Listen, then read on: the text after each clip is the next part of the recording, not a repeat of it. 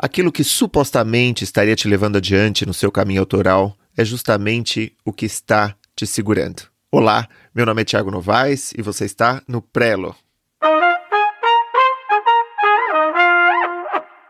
Fabuladores, confabuladores, digníssimos beletristas, sejam muito bem-vindos ao Prelo e hoje a gente vai conversar sobre um assunto que é a questão da produtividade. Produtividade, uso do tempo, o ritmo, o corpo, como que a gente pode fazer para escrever com o nosso corpo. É, é um raciocínio esse é, que tem um caminho, que tem um percurso, que tem imagens e eu gostaria de te convidar a percorrer comigo esse caminho. Né? E ele começa com literatura, é claro. Né? É, ele começa com as nossas histórias, as histórias que a gente conta para os nossos filhos, as histórias que a gente conta para nós mesmos e que são histórias de vida eterna. Né? A literatura ela está repleta de pactos com o demônio e o que pede em geral é eternidade e poder infinitos. Né? Todos nós queremos viver para sempre. E essa literatura ela reflete esse desejo. Fausto, Dorian Gray, que o digam. Né? Fausto, personagem de Goethe, Dorian Gray, aquele personagem do Oscar Wilde, né? souberam absorver esse anseio humano que é que todos nós carregamos. Mas também não só isso, né? Mas as dicas de longevidade, as crônicas vampirescas são uma expressão disso: vencer a morte e prolongar a vida. Ao mesmo tempo, as ideias de comer melhor, de viver melhor, de se proteger da melhor maneira possível, de incorporar uma infinidade de técnicas, até a ideia de hibernação e do congelamento criogênico. A cirurgia plástica, nesse sentido, ela é irmã da religião, ela é irmã da fé como tentativa de seguir vivendo após a morte. E um modo de fazer isso é discriminar o corpo e a consciência, o mundo e a alma. Ou seja, em suma, como se nós não fôssemos o nosso corpo, como se nós não fôssemos o, mundo, como se a gente tivesse discriminado do mundo. Né? Isso fica muito evidente quando a gente deixa escapar alguma coisa como: ah, o brasileiro é assim, ou ah, a natureza é assim, como se nós não fôssemos brasileiros e como se nós não fôssemos a natureza, né? Ou seja, somos parte da natureza, somos criaturas culturais, mas somos parte da natureza. Então, como que a gente pode fazer para não discriminar tanto assim, né? Sendo que essa discriminação ela é tão natural e tão, vamos dizer, intrínseca a esse desejo. Eu acho que outra forma de ganhar tempo, ou seja, de buscar essa eternidade, né? É, de ganhar tempo e de ganhar poder com isso é, é, o anseio da otimização do tempo. A gente já falou disso em outros momentos, né? Mas não sob esse ângulo.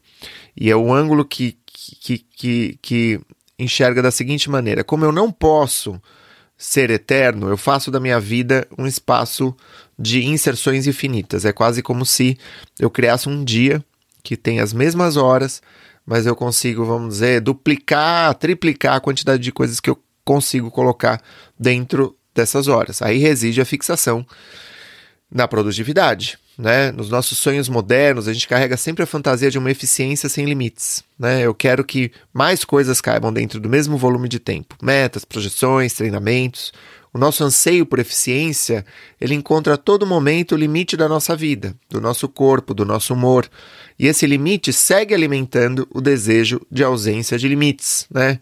Eu penso, puxa, eu não consegui porque eu estava meio para baixo, porque eu fui lá e conversei com os meus amigos, saí para tomar uma cerveja com eles, não fiz. Ah, isso serve como uma legitimação para que eu vá lá e faça e diga: não, eu, eu, eu não sou o suficiente, eu preciso ir, eu não sou bom, é, bom o suficiente porque eu deslizo, eu sou apenas esse que eu vejo, né? Eu sou apenas esse que eu vejo porque não sou bom o suficiente.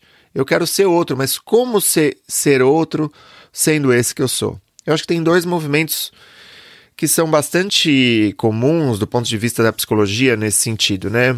No primeiro movimento, quando a gente é, tenta fazer alguma coisa que a gente não consegue, é retornar para a infância, retornar a um período em que não havia limites, né? Segundo a minha percepção.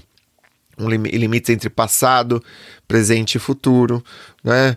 Limites entre é, a minha mãe e eu, ou seja, minha mãe, na melhor das hipóteses, ela garantia que os limites da pele fossem mais ou menos indiscriminados. A semente era a terra e ao mesmo tempo não havia espaço entre fome e saciedade. Mal a fome surgia, a gente tinha saciedade, né? A ideia do quem não chora não mama, pois é. Eu acho que tem muita coisa aí que vai sendo aprendido desde lá, né? Desde esse tempo em que quanto tempo a gente precisa chorar para essa saciedade aparecer, né? É, ou seja, a aproximação entre a necessidade de algo e o prazer e a realização do desejo, né? É, e como que a gente faz isso quando adultos? A gente retorna à infância por meio de embotamentos, na recusa, na negação, no reino da fantasia, na autoindulgência, quando a gente come sem limites, quando a gente dorme sem limites, quando a gente faz sexo sem limites, quando a gente se entrega num ninho familiar um pouco endogâmico, sem limites, né? Quando a gente se droga sem limites, ou seja, quando a gente se excede num, num tipo de embotamento que de alguma forma tenta recusar o tempo, não é? Quando a gente quer voltar para a infância, a gente está tentando recusar o tempo. Essa, nós, essa é uma das expressões de tentar vencer, vamos dizer, o fato de que o tempo é limitado e, portanto, eu sou limitado. Bom, esse é um recurso. O outro recurso é eu construo um ideal e eu passo a vida tentando fazer encaixar a realidade a este ideal. Né? Muitas vezes, ambas as condutas, os dois movimentos se apresentam de uma forma intercalados, né? Ou seja, uma ambivalência entre ah, eu quero, eu quero tudo isso, e já que eu não, não posso ter tudo isso, eu mergulho naquela versão talvez mais frágil de mim mesmo, na versão mais infantilizada de mim mesmo, na versão mais autoindulgente de mim mesmo. Tem um filme é, que é muito curioso nesse sentido, que serve para ilustrar isso que eu estou conversando. É um, é um filme de 2011, ou seja, tem mais de 10 anos. Ele se chama Limitless. Curiosamente, essa ideia do sem limite é a história de um escritor que não consegue escrever e que ele afunda num estado prolongado de autocomiseração. Ele bebe, ele fuma, ele delega suas responsabilidades, ele culpa todo mundo pelo seu fracasso, né? Isso ele confunde com uma índole, com uma personalidade né, destacada. Ah, eu tenho personalidade, então eu sou assim, mas na verdade o que ele tem é, é preguiça e, e autocomiseração. Aí chega um sujeito, meio que do nada, aterriza, né? Na verdade, esse sujeito está fazendo dele um cobaia, uma cobaia perfeita, e fala, pô, vou conversar com esse cara, que lhe oferece uma pílula. E o que ele diz é: Ah, sabe aquela história de que a gente só consegue acessar 20% do nosso cérebro, 20% da nossa capacidade cerebral? Olha, toma essa pílula e você vai conseguir acessar 100% da capacidade cerebral. O sujeito toma, esse escritor que não escreve, né? Toma aquilo, toma a pílula e o cérebro dele se torna uma máquina. Ele escreve o seu livro, que, via, que vinha adiando há um ano. Ele escreve o livro em quatro dias. Aí você pensa, nossa, que legal, quero ver esse filme. Nossa, já pensou que legal se fosse assim, né? Mas será? Né? Justamente é isso que eu, é aí que eu vou chegar.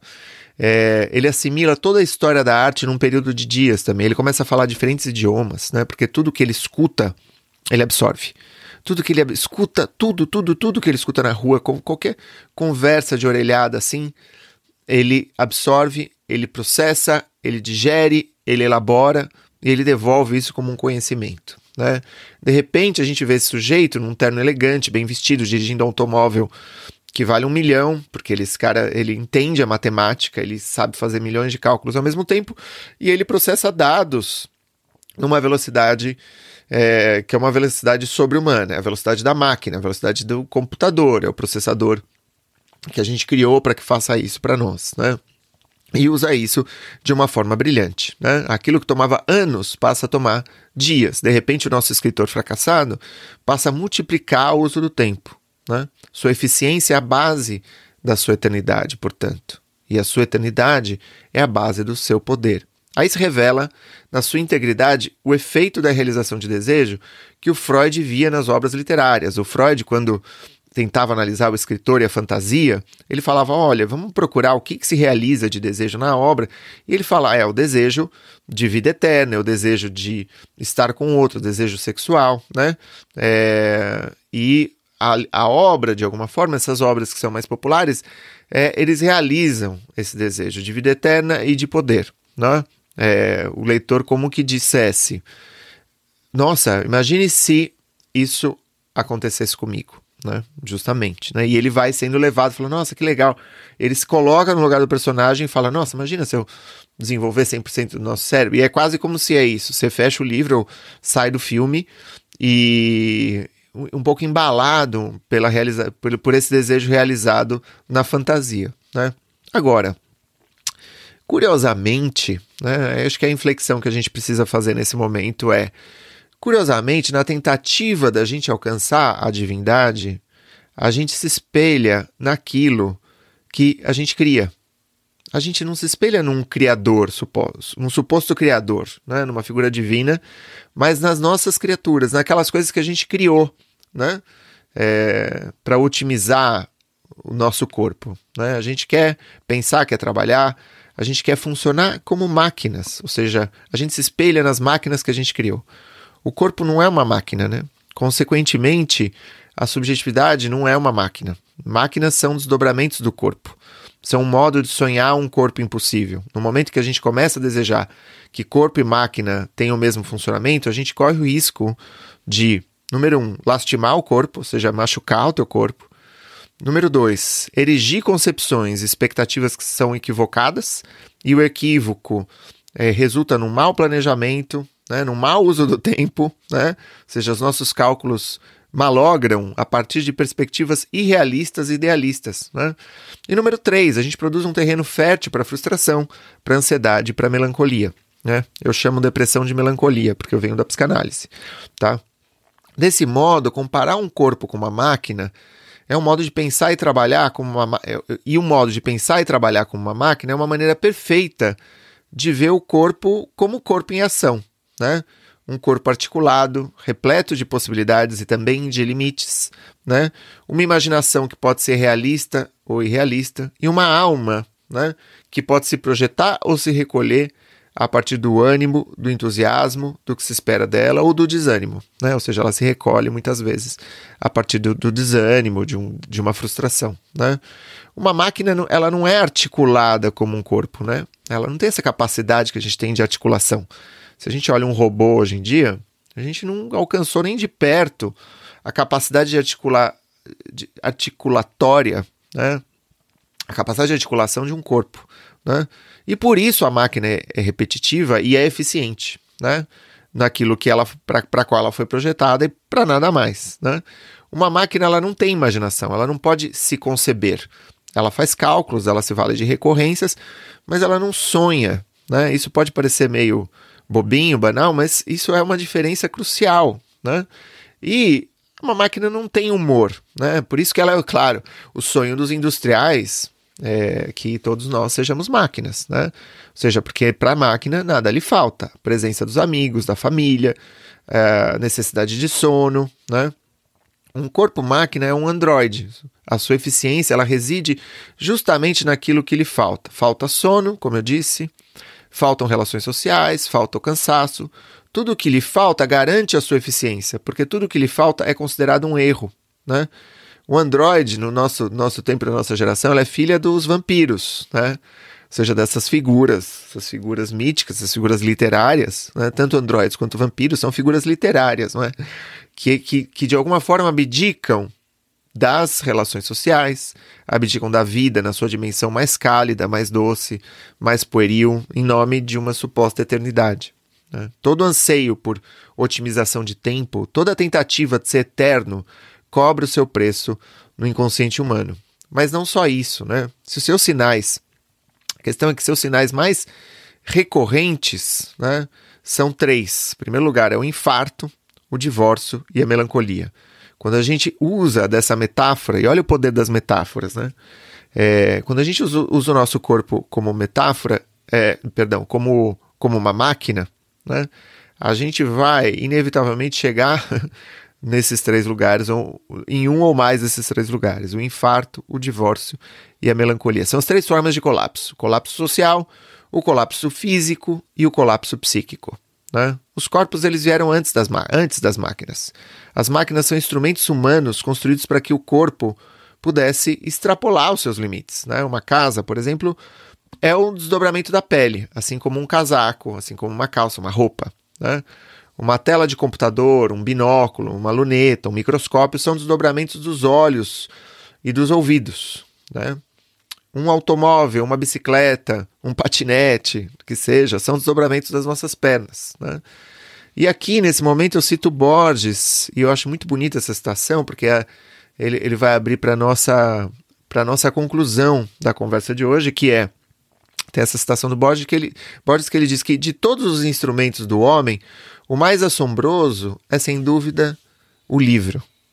Os demais são extensões do seu corpo, mas o livro, o livro é outra coisa. O livro é uma extensão da memória e da imaginação. O livro pede uma outra concepção. Ele não pede que a gente faça uma analogia entre corpo e máquina. Né? O livro, como extensão da memória e da imaginação, é por si só uma forma de eternidade. E a gente escreve o livro com o corpo todo. Né?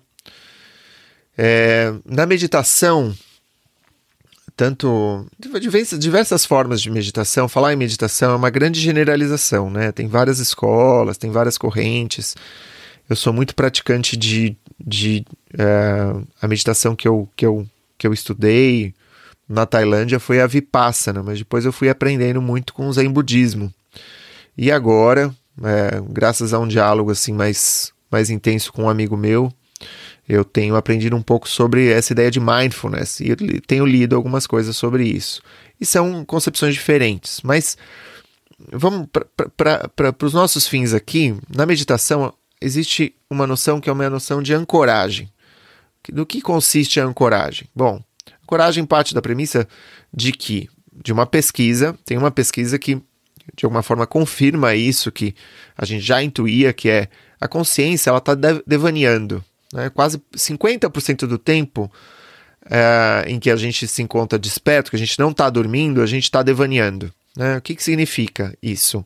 Do momento em que a gente acorda até quando a gente, a gente vai deitar, metade do, quase metade do tempo, eles dizem 46% do tempo, a gente está fora. A gente está fora do presente. Ou seja, a gente está fora desse momento, a gente está em outro lugar. Tem gente que é mais, tem gente que é menos do que isso. Né? A gente está no futuro, a gente está no passado, né? a gente está naquilo que a gente disse é, que não, não caiu bem, a gente está no, que, que a gente vai fazer hoje, o que, que a gente vai cozinhar, o que, que a gente vai. Ou seja, a gente está fora do aqui e do agora. Né? E a prática meditativa sugere que a gente se atenha a algo do presente para atenuar esse devaneio incessante, né? Ou seja, quando você medita, o que você faz é prestar atenção o máximo de tempo que você consegue, né? Não o máximo de tempo que você consegue, mas de uma forma contínua e, e tranquila na respiração, por exemplo, ou no corpo, ou no som ao redor, ou nas suas sensações, né? É, não é em tudo isso. É, ou, ou, ou, porque é uma questão de foco, né? É uma prática de concentração, né? É, e é muito interessante isso, porque quando você se concentra, por exemplo, quando você olha para alguma coisa que está diante de si, a gente tem essa ideia de que a meditação só se faz de olhos fechados, e não é. Quando você olha para um objeto e você se propõe intencionalmente a olhar para um objeto e não para outros, a, o que, que a gente está fazendo? A gente está desenvolvendo em nós uma prática de concentração de foco. A gente está meditando de alguma maneira. Né?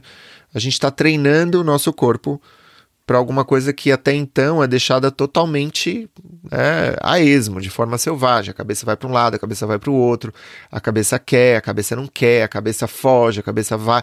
Sabe? A gente é, é muito pouco senhor dos nossos pensamentos, né? A gente é, é meio é deixado à deriva, né? A deriva, e essa deriva nem sempre vai, leva o nosso barquinho para um lugar legal, né?